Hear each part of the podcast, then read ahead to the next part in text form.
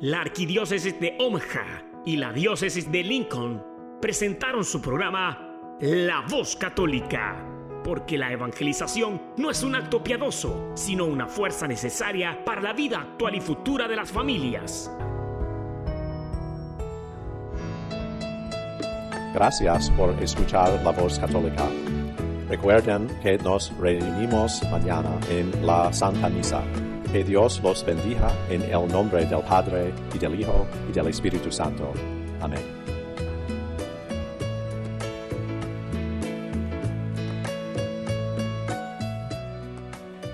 Hola, hola, queridas familias de la voz católica. Estamos aquí una vez más en este su programa que le acerca a Dios a través de mensajes, reflexiones, música, oraciones, por supuesto.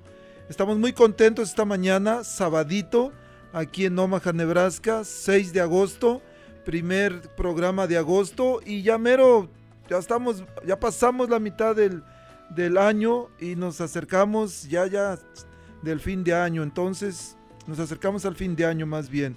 Es un honor, una bendición poder estar compartiendo aquí con ustedes. Soy su servidor y amigo, el diácono Gregorio Elizalde. Reciban un caluroso, sincero, bendecido y fuerte abrazo de mi parte y de todo el equipo que componemos la voz católica. Este, bueno, quiero enviar un saludo a todas las personas que nos están escuchando, los que están apenas medio levantándose, quitándose las chinguiñas, a lo mejor ya echándose un bañito, un cafecito. El tequilita es muy temprano, ¿eh? ese hasta mañana después de ir a la Santa Misa. Bueno, el, esta mañana estoy muy bendecido aquí. El, por supuesto tenemos a JPEG en los controles. Gracias por estar aquí al pendiente. Este, y tenemos a un, a un hermano tan querido que yo lo aprecio mucho. He visto su, su fidelidad al Señor, su servicio, su generosidad. Y estoy muy contento y, y ya quiero presentárselos. Pienso que unos de ustedes lo conocen ya, pero si no, hoy lo van a, a conocer. Estamos esta mañana, está aquí mi hermano Salomón Pérez. Salomón, buenos días, gracias por acompañarnos. Buenos días, hermano diácono, es una bendición estar en, esta programación de nuestra arquidiócesis, que esta comunidad hispana y todo nuestro alrededor recibe esta bendición a través de, esta, de este medio de comunicación para evangelizar y llevar el, el amor y la misericordia de Dios a los corazones, las almas necesitadas. Gracias, diáconos, por esta oportunidad. Gracias, Salomón. Salomón, dijiste algo muy importante para que el mensaje llegue a, Nebraska, a sus alrededores. Fíjate que llega esta estación, tenemos la bendición de, de estar en la nueva, tiene 99.5 FM, que es aquí en el sur de Omaha, se oye muy bien, pero también tenemos 1020 AM, que fuera de Omaha también hay señal en casi todo Nebraska, buena parte de Iowa también. Y los que ya como que ya no se escucha muy bien, como que ya no pueden agarrar buena señal, pues bueno, vayan a internet, le ponen la nueva Omaha y van a recibir una muy buena señal. O si no, también vayan al carrito de donde se descargan las aplicaciones en su iPhone o en su... Uh, ¿Cuál es el otro? El Android, parece, ¿verdad? Bueno, vayan y busquen la aplicación que se llama la nueva Omaha, la descargan y va a tener una muy buena recepción, una muy buena señal. Bueno, el Salomón, esta semana hablé con un padre de familia que tiene un hijo preso en la cárcel. Y dice, me dijeron que ustedes, que usted a veces en el programa de radio, ustedes más bien, porque no soy solo, ponen canciones para la gente que está presa, hacen oraciones. Y dice, quisiera pedir por mi hijo. Su hijo se llama José Lindolfo Mendoza Ramos, está preso en Lincoln y otro amigo de él, eh, que está ahí también, un amigo que he, visitado virtualmente, Omar Calderón Rivas. No sé si en este momento nos estén escuchando, me decían que, que no se escuchaba ya en Lincoln, pero iban a buscar la manera de poder escuchar, aunque la señal de la 1020 AM sí se escucha en Lincoln, porque se escucha en Grand Island y en Lexington. Pero ellos me, me pidieron una canción, el, un papá que sufre porque su hijo está enfermo, un papá que en este momento de lo único que se agarra es de la oración. Y de la oración vamos a estar, hablar, vamos a estar hablando hoy, ¿correcto, Salomón? Amén, amén, bendiciones, diácono. Bueno, vamos a estar hablando sobre la oración, pero antes de eso, les recuerdo que mañana inicia en, en la iglesia de Santa María en Bellevue, misa en español. Mañana domingo 7 de agosto a las 12 del día en Santa María en Bellevue, que está ahí en el, en el número 2302 Crawford Street en Bellevue. Inicia la misa en español. Para todos los que estén cerca por ahí, por favor vayan, vayan. Es una, es una parroquia que está iniciando el ministerio en español. ¿Por qué abrir ministerio en español en Bellevue? Algunos me han dicho, oye, pero si acá dicen que, que quieren cerrar algunas iglesias y que no sé qué. Hasta ahorita que yo sepa y trabajo para la arquidiócesis, no hay ninguna iglesia que se vaya a cerrar. Pero hay una necesidad de abrir en Bellevue porque Bellevue es una ciudad que más del 20% de la población son hispanos. Entonces hay una necesidad ahí. Y por eso, atendiendo a esta necesidad, escuchando esta necesidad, el arzobispo ha decidido abrir ahí en Bellevue. Eh, los que están por ahí cerquita, y sé que son muchos, pues bueno, pueden empezar a asistir ahí, pueden empezar a congregarse en esta iglesia, Santa María en Bellevue, 2302 Crawford Street. Y bueno, decía, decía Salomón que estas personas que están presos, y sé que nos escuchan en la cárcel aquí también en el Douglas County, para ellos vamos a dedicarle esta canción de Gela, que la piden mucho. La canción se llama Hay algo en mí. Y después regresamos a ver qué es, qué hay, qué es, qué es ese algo que hay en nosotros que no nos deja descansar, que estamos angustiados, que estamos miedosos, deprimidos, que nos sentimos rechazados. Y hablamos sobre eso de regresando, ¿sí? Amén. Pero escuchamos, hay algo en mí.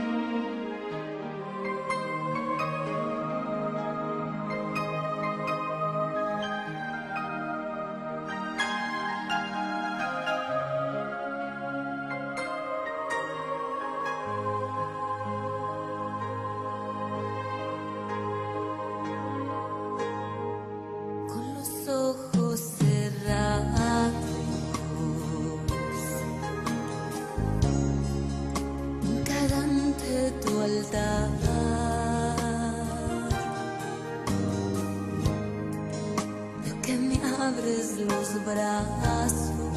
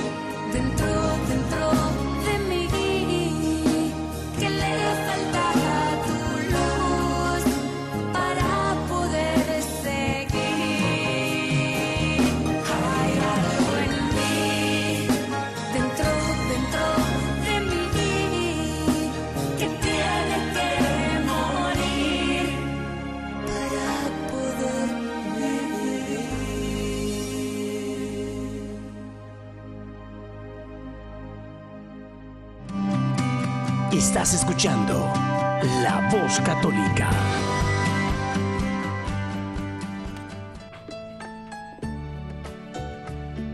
Hola, hola, regresamos aquí a la voz católica, el hogar de los católicos en la radio. Bueno, esta canción yo creo que es una, es una, como es de las más llegadoras, porque siempre nos hace recordar que hay una parte en nosotros, no importa dónde, en qué parte esté nuestro camino espiritual, no importa dónde esté nuestro matrimonio, nuestra relación con los hijos, con los compañeros de trabajo, con los vecinos, no importa dónde esté nuestra relación con Dios, pero siempre, siempre nos va a hacer falta algo. ¿Por qué? Porque lo humano siempre se va a poder corregir, siempre se va a poder mejorar. Y bueno, eh, les decía que hoy vamos a hablar sobre la oración, vamos a hablar sobre la importancia de la oración, sobre algunos beneficios que obtenemos de la oración. Y lo más importante, yo creo que, que hermano Salomón, mucha gente ya no ora, o mucha gente reza, que no es malo, rezar el rosario, eh, bueno, el rosario a la Virgen María, la coronilla de la Divina Misericordia, tantas devociones que hay. Este, cuando a veces le pregunto a algunas personas y, y- y, este, servidores, miembros de alguna parroquia que tienen tiempo este, sirviendo, personas que guían grupos, que dirigen o que de alguna manera son responsables en su parroquia, en algún ministerio, y les digo, ¿cómo está tu vida de oración?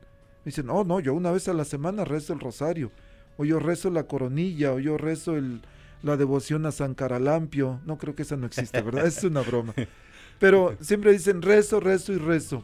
Pero hay algo mucho más, mucho más sublime, mucho más grande, mucho más completo, que es la oración. Y la oración es un, es un diálogo. Por supuesto que el, el rezo vocal cuenta, es necesario, pero no es suficiente. Hace falta algo más. Es como, señoras, señores, imagínense que a su esposa le hablan, le dicen que la quieren, a su esposo le dice usted que lo quiere, ay, mi bigotón te quiero, mi greñuda te quiero, pero nunca la tocan. Entonces, no es suficiente. Hace Amén. falta algo más. La oración es esa intimidad con Dios y por supuesto que los sacramentos, el, el recibir yo a Jesús, hacerme yo un Jesús andante. Es, es- pero hoy no vamos a hablar sobre los, sobre los sacramentos, vamos a hablar sobre la oración y sobre la importancia de la oración. Salomón, ¿por qué crees tú que la gente ya no ora, que la gente se ha, se ha de alguna manera acostumbrado al nada más ir a la Santa Misa los domingos o a veces ni siquiera el domingo, a veces una vez al mes, a veces una vez al año. Hay gente que es son bien guadalupanos que van solamente en la fiesta de la Virgen de Guadalupe y el miércoles de ceniza, ¿no? El, ¿Por qué que yo? ya empezaron las pedradas. dice. ¿Qué, qué- qué- qué podemos pensar o por qué crees que, esté sucediendo eso? Realmente que la pregunta sería, hermano diácono, ¿qué es lo que pasa en el corazón de los hijos de Dios en esos momentos de que en una desesperación ellos toman esa iniciativa de arrodillarse y pedir a Dios por esa necesidad? Pero en ese pedir es una perseverancia. Es lo que nos cuesta muchas veces tener esa paciencia, esa respuesta. y Dios realmente escucha todas nuestras oraciones. Por ahí dicen que la oración que Dios no escucha es la que no hacemos. Y Dios está abierto a sus oídos en todo momento, pero Él también nos pide tener esa paciencia y sobre todo perseverar y esperar que Él siempre nos va a responder. No a nuestro modo, no a nuestro tiempo, sino al tiempo de Dios es lo que nos falta tal vez comprender y arraigarnos en nuestro corazón y con fe tener esa esperanza de que esa oración que hacemos hoy será escuchada, tal vez en un minuto, en un segundo, en un año, dos años, pero esa oración va a ser escuchada y respondida por Dios. Perseverar en la oración. Es importante perseverar, de hecho la Biblia nos enseña, o más bien no nos enseña a orar de manera casual, hay una vez al año, eh, sino siempre de manera insistente y con mucha fe. En, en Jesús, o más bien si preguntáramos a la gente, ¿cuál fue lo más importante que Jesús hizo cuando vino a este mundo? Muchos dirían, bueno, vino a sanar ciegos, a resucitar muertos, pero había algo más importante que Jesús siempre le enseñó a sus discípulos, y era la oración. La oración. La oración la conexión con el Padre y dice que con frecuencia se retiraba a solas para orar. Con frecuencia, quiere decir que lo hacía de manera persistente, de manera, de manera regular, porque él sabía que era lo más importante, la conexión con el Padre. De, de hecho, Jesús fue un hombre de oración y hoy en su resurrección Él sigue orando, intercediendo por la humanidad, por los hijos de Dios, por las almas que Él redimió. Y, miramos en los evangelios que en los momentos más importantes, las decisiones más importantes que Jesús iba a hacer, Él siempre, dice la palabra de Dios, que subía al monte a orar. Cuando eligió a los discípulos, Él fue al monte a orar y dice la palabra de Dios en el Evangelio de que Él permaneció toda la noche orando por esa decisión que iba a ser contundente hasta el día de hoy. Esa oración de Jesús que hizo hace más de dos mil años hoy hay resultado porque es la línea de la sucesión apostólica de nuestros obispos hasta el día de hoy. Jesús fue un hombre de oración y nosotros como cristianos debemos también imitar a Jesús, orar, dirigirnos en nuestras necesidades, en nuestro sufrimiento, pero también en nuestras alegrías. Orar para dar una oración de agradecimiento a Dios. Jesús mismo, cuando antes de ser bautizado, él oró. Ahí dice que la palabra de Dios que en Juan que oró y el Espíritu Santo descendió sobre él y se abrieron los cielos y escuchó una voz del cielo que decía, este es mi Hijo amado. Cuando un cristiano dobla la rodilla en oración, Dios Padre tiene la mirada en ese hijo, esa hija que está arrodillada pidiéndole una súplica al Padre. Y el Padre en su corazón también expresa las mismas palabras que expresó en su Hijo amado Jesús, porque todos somos hijos amados de Dios. Y podemos escuchar también las palabras de, Dios Padre. Este es mi hija amada. Este es mi hijo amado. Cuando tenemos esa relación, como decía usted, diácono, íntima con Dios. Es como el encuentro de dos enamorados.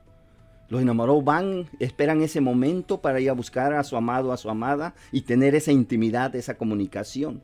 Así es lo, mismo con nosotros los cristianos. Debe de brotar en nuestro corazón ese deseo de, del encuentro con el amado que es Jesús en los sacramentos. Diáconos, quiero compartir también lo que dice nuestra Madre Iglesia en el, en el, catecismo. Algo tan hermoso que, dice, hace, comienza con una pregunta. ¿Qué es la oración? Está en el numeral 2558. Dice, para mí la oración es un impulso del corazón, una sencilla mirada hacia el cielo, un grito de agradecimiento y de amor tanto desde dentro de la prueba como desde dentro de la alegría. Y este miramos aquí reflejada la personalidad de Jesús en la oración. En los momentos de alegría, gracias Padre. En los momentos de tristeza, hasta de dolor, hasta lo último, podemos mirar que Jesús ahí oró. Dios mío, Dios mío, ¿por qué me has abandonado? Padre, en tus manos encomiendo mi espíritu. Desde el principio hasta el último, miramos que Jesús fue un hombre de oración al que, cual tenemos que guiarnos e imitarlo. Más hoy que hay gran necesidad en el mundo, en las ciudades, en los países, en nuestras familias y en nuestras propias vidas. La oración. Y de, de los hermanos que, que piden oración que están en las cárceles, otro gran poder de la oración es que la oración no tiene barreras. No hay rejas que, que detengan una oración. Una oración llega a esos corazones de esos hermanos, un corazón dispuesto a abrirle el corazón a Dios para que Jesús empiece a actuar a través de su Espíritu Santo en sus vidas. No hay barrera para la oración. La única barrera para que existe para nuestra oración es la dureza de nuestro corazón. Pero en la perseverancia de la oración, la oración rompe esa, ese corazón endurecido. Esa barrera la tumba. Por eso los padres deben de orar constantemente por los hijos y entre los esposos, unos a otros. Por supuesto que el poder de la oración de los padres, de los esposos, de los hijos por los padres también es tan fuerte, pero que a veces no, no sabemos. O otra cosa que nos sucede que estamos acostumbrados a, a orar, pero para pedir nada más, puro pedir y pedir y Así pedir. es. Ya parecemos sindicato, ¿no? Queremos trabajar menos horas, que nos aumenten el sueldo, que nos den más días de vacaciones, que nos pongan máquinas que nosotros estemos sentados nada más y con los ojos las manejemos. De verdad, a veces parecemos sindicato ante Dios, pedimos y pedimos, le hacemos un pliego de peticiones, pero no ofrecemos. Y dijiste lo que dice el catecismo es un impulso del corazón y Dios nos habla en el corazón. Entonces también hablabas de que en, en cualquier circunstancia tenemos que orar. Y Jesús lo hizo. Jesús lo hizo y lo dice la Biblia en muchas, en muchas ocasiones, incluso cuando él no quería sufrir. Incluso en el sufrimiento, jueves santo, monte de los olivos, Jesús dice que, que estaba, estaba angustiado y sabía que venía algo fuerte, algo grueso. Y dijo, Padre, si es posible, aparte de mí este cáliz. Yo no quiero vivir, yo no quiero sufrir, sabía lo que le venía. Mas sin embargo, aún en esos momentos de, de miedo, de angustia, ¿qué dijo? Mas no se haga mi voluntad, sino la tuya. Porque a veces le pedimos a Dios y queremos que nos, que nos conceda lo que pedimos. Incluso cuando oramos por otros, lo hacemos de manera equivocada. Veo con frecuencia en Facebook cuando alguien dice, hermano, les pido oración. Ah, no te preocupes, Dios va a sanar a tu mamá, a tu papá, a tu esposa, a tu hermana, a tu hijo. Ya está sanado. Cree en Dios y va a estar sanado. No es cierto, esa es una mentira. Porque tenemos que orar, pero de acuerdo a la voluntad de Dios. Amén. Y a veces Dios contesta, o más bien Dios contesta, dicen que de tres maneras. A veces dice sí al instante, a veces dice todavía no, aguanta tantito, o a veces dice no te conviene. Entonces, ¿cuál es la mejor manera de orar? Pedir la voluntad de Dios. Tengo mi hijo enfermo, tengo mi hijo con problemas de alcoholismo, de drogadicción, de, de sexo desenfrenado, lo que sea que tengo que hacer. Señor, sánamelo ahorita ya. De- decía mi madre, Dios no cura, no, no cumple antojos ni endereza jorobados. Sí lo hace, por supuesto, Dios, cuando Él quiere. Pero a lo que mi, mi madre se refería es de que Dios no va a actuar así como nosotros queremos, sino que es cuando Él quiera, cuando su voluntad lo decía y cuando si Él dice que lo va a hacer, lo va a hacer. Y si no, el problema es de que si decimos en Facebook, yo digo, tu hijo va a estar sano. Entonces quiere decir que yo estoy manejando a Dios, yo lo estoy manipulando. Pero ¿qué pasa si el niño se muere? Esa persona que yo le dije que su hijo se iba a sanar, o su mamá, o su esposa, o su esposo, y no se sanó, va a decir, oye, tu Dios no sirve. ¿Para qué voy a acompañarte a la iglesia a ver un Dios que no escucha las peticiones de sus hijos? Porque tú me aseguraste que iba a estar sano, tú que estás cerca de la iglesia, tú que eres diácono, sacerdote o lo que sea, que eres el líder del grupo, y me aseguraste que mi hijo se iba a sanar y mira, ahí está muerto. Él que no merecía morir. Entonces, ¿qué tipo de Dios sigues tú? Un Dios que le gusta ver sufrirnos, un Dios que le gusta que los niños mueran. E- Es, es una, es importante que entendamos la manera en de dirigirnos a Dios que siempre pidamos, Señor, si es tu voluntad, sana. Si es tu voluntad, que mi hijo esté liberado, que mi hijo esté sanado de, de cualquier cosa, que mi esposa, si es tu voluntad. Y si no es tu voluntad, bueno, tú sabes. Es mi hijo, me lo prestaste, pero es tuyo. Me lo has prestado. Yo no soy dueño de mi hijo, de mi esposa, mi esposo, de mi madre. Mi madre murió en mis brazos. Yo no quería que muriera. Por supuesto que no quería. Pero dije, Señor, si mi madre está lista para irse contigo, está sufriendo mucho. Tú sabes. Sobre todo, hermano diácono, Dios exige la humildad, la humildad en el corazón y la sencillez para dirigirnos a Él. Es un requisito. Y sobre todo la fe. Que oremos, como dijo Jesús, con la certeza, pe- pedi- pedir con la certeza de que ya recibimos lo que hemos pedido. Esa es la fe. Y Dios está obrando ahí. En, en una, en una ocasión, compartiendo con unas familias, le decía yo a estas familias, cuando realmente se ora por otra persona, por hijos, por el esposo, uno está dando la oración por ellos. Y Dios va a actuar en, en sus corazones, sea cual sea la petición, es al tiempo de Dios. Pero también ese acto de piedad que yo me estoy dirigiendo de una oración de intercesión, Dios está actuando también en mi corazón, en mi vida, en mi alma. Me la está haciendo misericordiosa con el dolor ajeno. Dios actúa, o sea, la oración no tiene límites, no tiene, es ilimitada. Y por supuesto que, en la oración, una- una de mis maneras que yo oro cuando alguien me pide, oye, diácono, ¿puedo orar por mi hija que está enferma? Y yo, el único Señor, te pido que respaldes la fe de esta madre, la fe de esta esposa que pide por su esposo que anda de, de, coscolino. Respalda su fe. Y, y ahí es cuando las virtudes teologales dice que la fe cree, la esperanza es, es de, de esperar cuando él, cuando Dios quiera, pero la caridad es sostenernos. Por eso, por eso tenemos que tratar de cultivar esas tres virtudes teologales, fe, esperanza y caridad, el- para que podamos nosotros crecer en, en fe, que podamos crecer en confianza en Dios. Cuando yo veo milagros en mi vida, que con frecuencia lo único que digo es, Señor, perdóname por tarugo, por no, por no creer más en ti, por no confiar más en ti. Y verdaderamente, diácono, el hombre y la mujer que se arrodilla se levanta diferente, porque Dios obra en ese momento, en ese momento. Es más, antes de arrodillarnos, Dios ya no ha respondido por la humildad, por el acto de, de dirigirnos a Él. Y tal vez usted ha tenido la experiencia o ha escuchado, diácono, usted que está cerca de Dios, ore por mí. O sea, la respuesta sería, bueno, ¿y tú por qué no estás cerca de Dios? Todos podemos estar cerca de Dios. Es una decisión, como el catecismo, que nazca de nuestro corazón. Dios está esperando cada alma y cada corazón en una disposición disponible para dirigirnos a Él. Y Dios va a obrar. Y fíjate, cuando me dicen eso, yo les digo, ¿y cómo sabes tú que yo estoy más cerca de Dios? Dice, pues es que tú vas más a la iglesia. Bueno, voy a la iglesia, pero eso no es garantía de nada. Puede ser que tú estés más cerca de Dios que yo.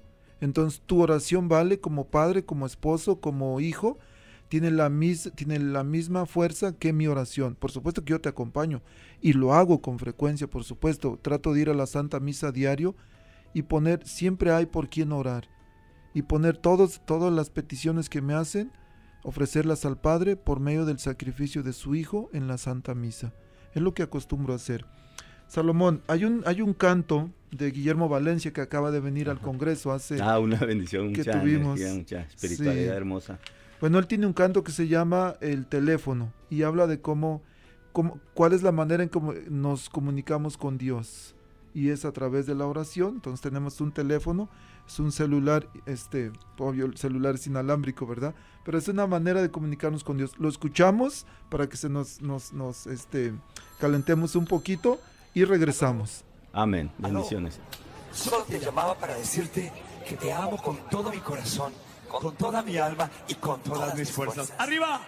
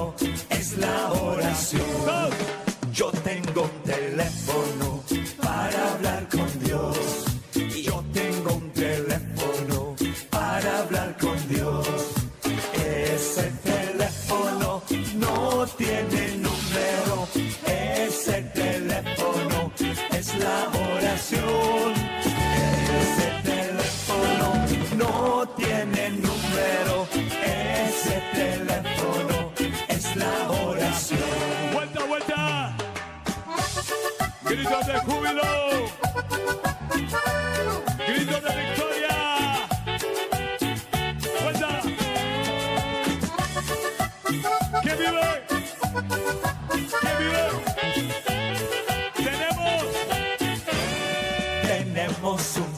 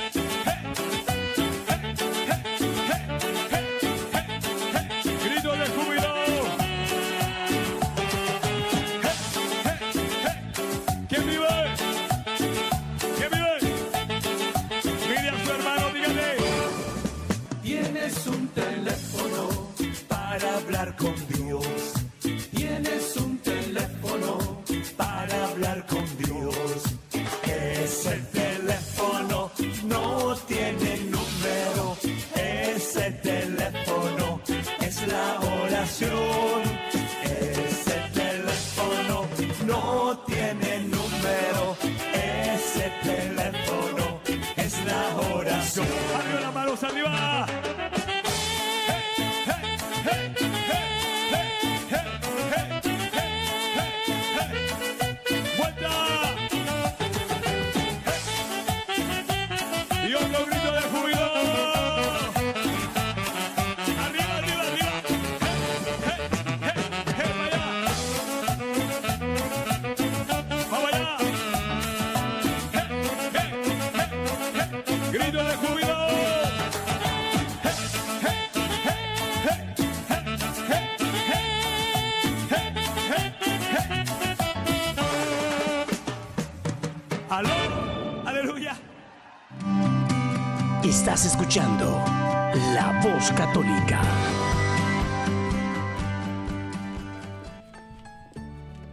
Tuve que hacerme aquí un lado porque Salomón empezó a bailar recordando el Congreso.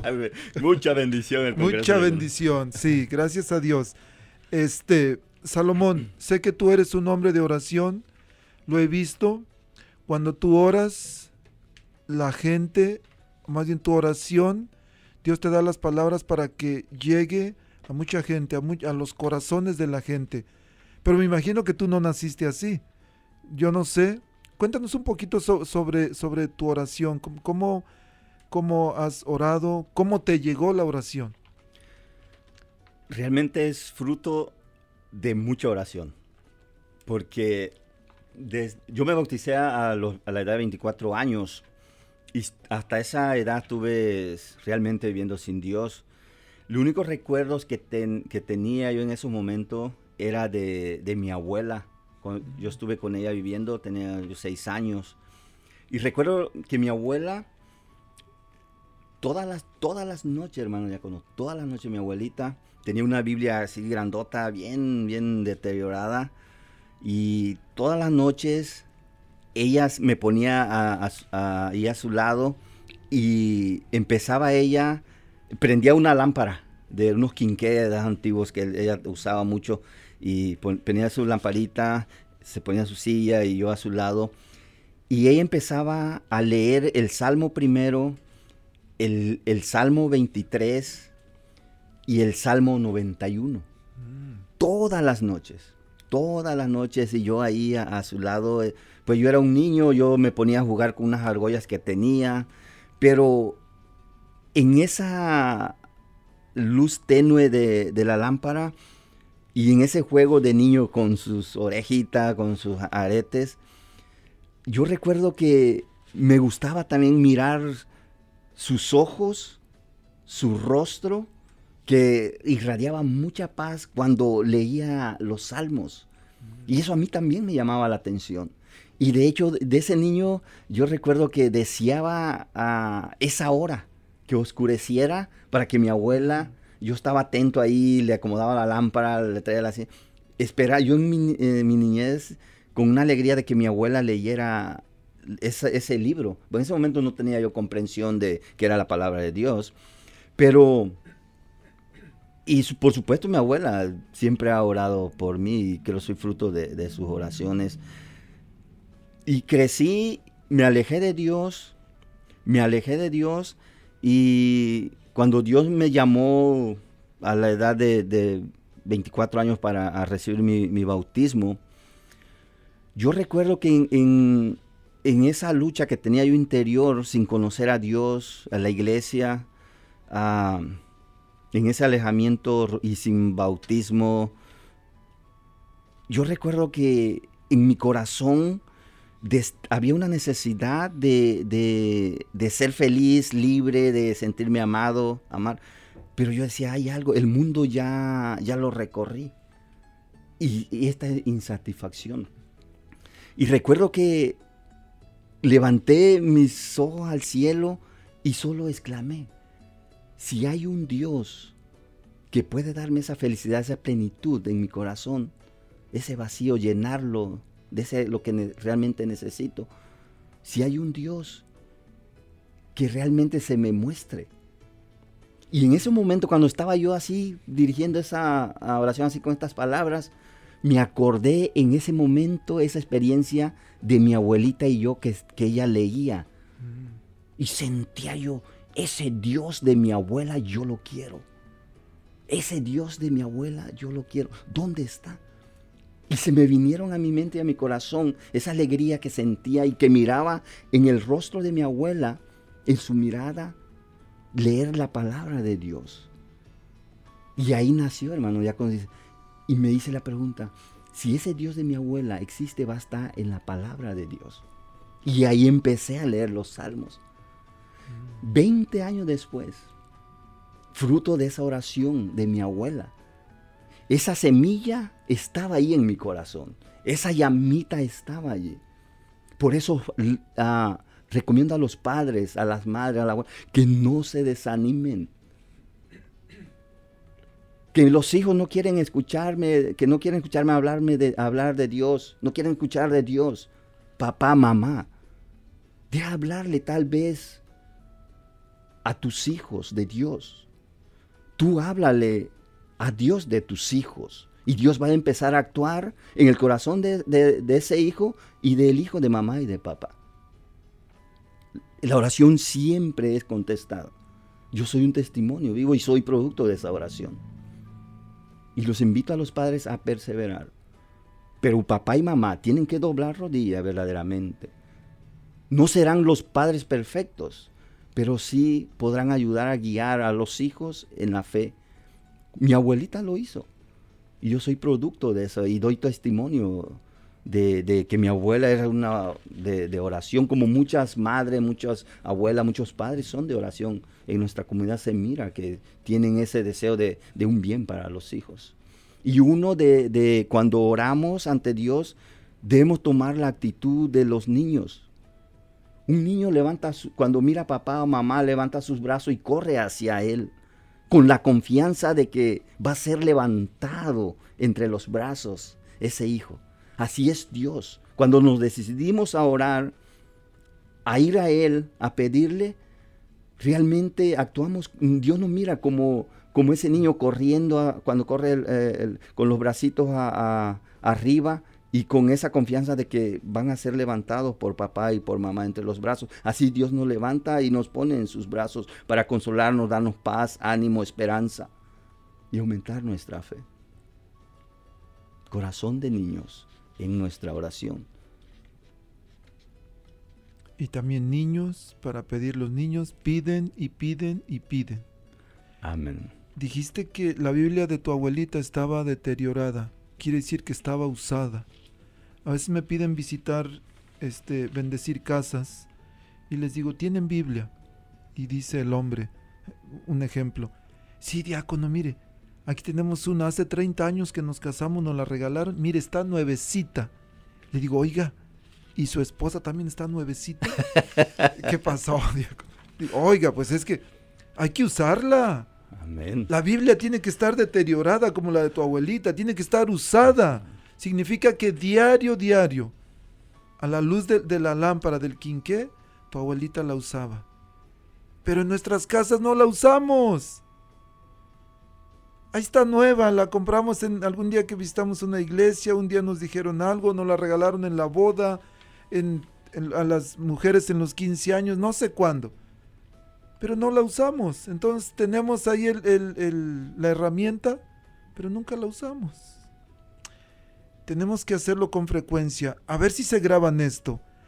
La oración no es refugio de cobardes. ¿Saben por qué? Porque cuando tenemos un problema grande, una situación difícil que no esperamos, entonces, ¡ay Diosito lindo, ahora sí! Ya no voy a faltar a la misa, ya te voy a hacer el rosario diario. Y empiezan el rosario diario, una semana, dos semanas. Se arregla la situación, ya no. Tenemos a Dios a veces como una llanta de refacción. Se poncha la, la que trae el carro. Oh, ahí tenemos la de refacción. Vamos a ver si tiene aire. La ponemos y ya.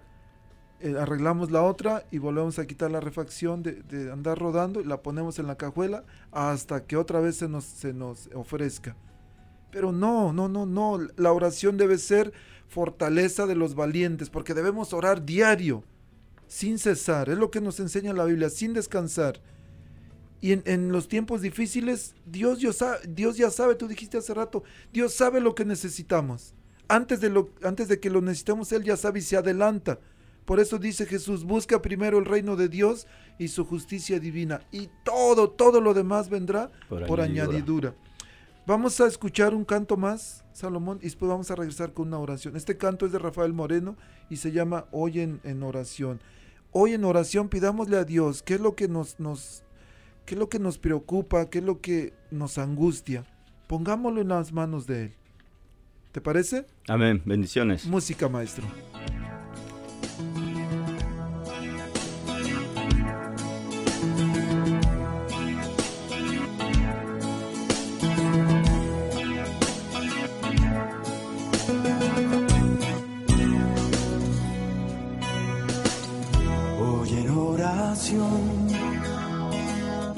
Quiero preguntar, Señor, quiero escuchar tu voz, tus palabras con tu amor.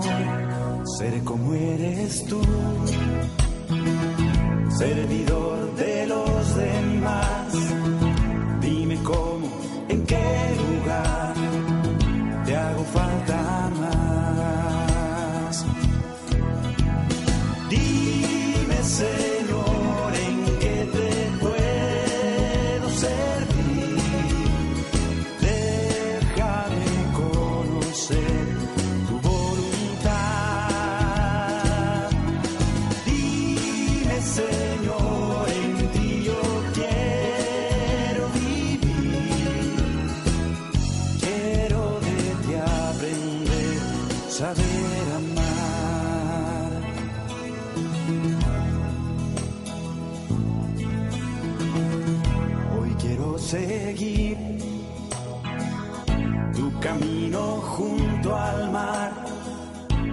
palabras, tu verdad, ser imagen de ti. Seré como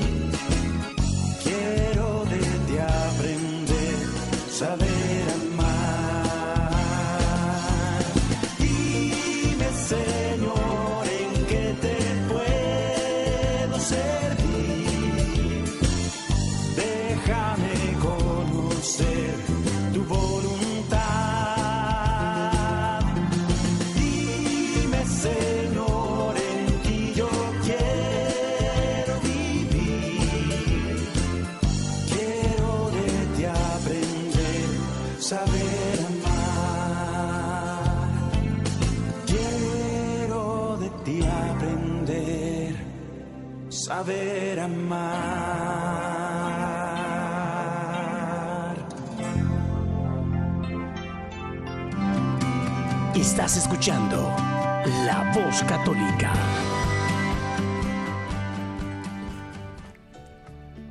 Déjame conocer tu voluntad, Señor. Que ah, se oye muy facilito. Pero cuando Dios nos, nos comunica su voluntad, no queremos. Nos echamos la de Chente Fernández. Con dinero y sin dinero yo hago siempre lo que quiero y mi palabra es la ley. Mi palabra, no tu palabra, Señor. Pero Jesús nos enseñó, Padre, si es posible aparta de mí este cáliz, pero no se haga mi voluntad, Tuya. sino la tuya. Esa, esa debe ser nuestra oración. Señor, yo quiero que sanes a mi hijo, que sanes a mi esposo, a mi esposa, a mi madre, a mi abuela. Pero ¿cuál es tu voluntad, Señor? Esta debe ser nuestra oración. Yo oro, pero al final, Señor, que se haga tu voluntad. Jesús no quería sufrir. Jesús no quería pasar ese trago amargo, mas sin embargo dijo, hágase tu voluntad. Mi hermano, cuando a veces la gente ora eh, el rosario, alguna devoción, coronilla, el Via Cruz y lo que sea, ¿qué, es lo más importante cuando hacemos ese tipo de, de oraciones vocales? ¿O qué pudiéramos decir a la gente que acostumbra a rezar de esa manera? Yo creo, hermano diácono, que ah, debemos, como cristianos, debemos escudriñar nuestros corazones. Y, y a través de muchas devociones, que es una gran bendición que nuestra Madre Iglesia nos da para guiarnos espiritualmente y crecer en la fe. Pero, por, por decir, en el rezo del Santo Rosario o en otras devociones, debe uno de, de no perder la espiritualidad de esa devoción y sobre todo cuidar nuestro corazón de no hacerlo por cumplimiento. Cumplo y miento. Cumplimiento. Prometí esto y voy a cumplirlo ahí. No, sino mirar nuestro corazón y que de ahí, de esa oración, nazca ese amor por esa devoción. Hacer las oraciones con amor. En el rezo del Santo Rosario es así. El Santo Rosario es, el centro es Cristo. María nos acompaña, pero el centro es su Hijo Jesús. Y eso lo y encontramos a Jesús en el Santo Rosario a través de meditando las estaciones. Y en cada palabra que dirigimos a María Santísima y en esa meditación, ahí realmente vamos a encontrar a, Jesús presente. Y ahí van a ser como aguas, ríos de agua viva en nuestro corazón. Esa oración de desearla hacerla por amor. Por amor. Y ahí van a ser. Se va, se va a ir cultivando pero no por ir a cumplir una, una devoción. Y ahí donde caemos muchas veces en, en el error y muchas veces en la tibieza. Porque no lo estamos haciendo con amor a Dios. Y, y Dios va a actuar en- a través de esas devociones. A veces lo hacemos de manera automática, ¿no? Ahorita me acordé de una señora, estaba rezando el rosario en la iglesia y su esposo estaba empezando a ayudar como, como, como sacristán o acólito. Entonces iba yo entrando a la iglesia y, y estaba la señora, Santa María, Madre de Dios, ayúdale a mi viejo porque no sabe, ruega por nosotros los pecadores. Iba yo entrando y en- en- dentro de la oración me dijo que le ayudara al viejo, que le enseñara porque él no sabía qué hacer ahí en la, en la sacristía. Y digo, ay señor, ella estaba atenta más a otras cosas. Y a veces rezamos, parecemos ardillas, ¿verdad? Correteándonos. Sí, esa es otra. Y, y hoy por hoy puedo, ah, en propia vida, puedo decir de que, y podemos mirar la vida de los santos, de que cada alma cristiana debe ser eucarística y devota de María Santísima. Hacerlo todo por amor y va a haber frutos y va a haber perseverancia en la fe. Y va a haber cambios, transformaciones en su familia. Amén. Mi hermano, vamos a terminar con una oración. El tiempo vuela. Vamos a orar por, por la gente que nos está escuchando, los que sufren, los que no saben de qué agarrarse. Y a veces en lugar, a veces en lugar de agarrarse de Dios, se agarran de las greñas porque ya, no saben qué hacer. Se les, se les dificulta mucho el poder pedirle a Dios, el, el decirle, Señor, aquí estoy, toma mi vida, toma mi esposa, mi esposo, mis hijos. Se les dificulta mucho. Vamos a orar por ellos, mi hermano, ¿sí? En nombre del Padre, del Hijo y del Espíritu Santo. Te damos gracias, Padre Celestial, por este momento, por estos medios de comunicación, donde tú muestras tu poder y que no hay barrera para el anuncio de tu palabra, el anuncio de tu Hijo Jesús, que está presente en cada corazón, en cada alma que lo busca en la oración. Te pido, Padre, en el nombre de tu Hijo amado Jesús, que Jesús mismo nos dijo, pidan todo lo que pidan, pídanlo al Padre en mi nombre.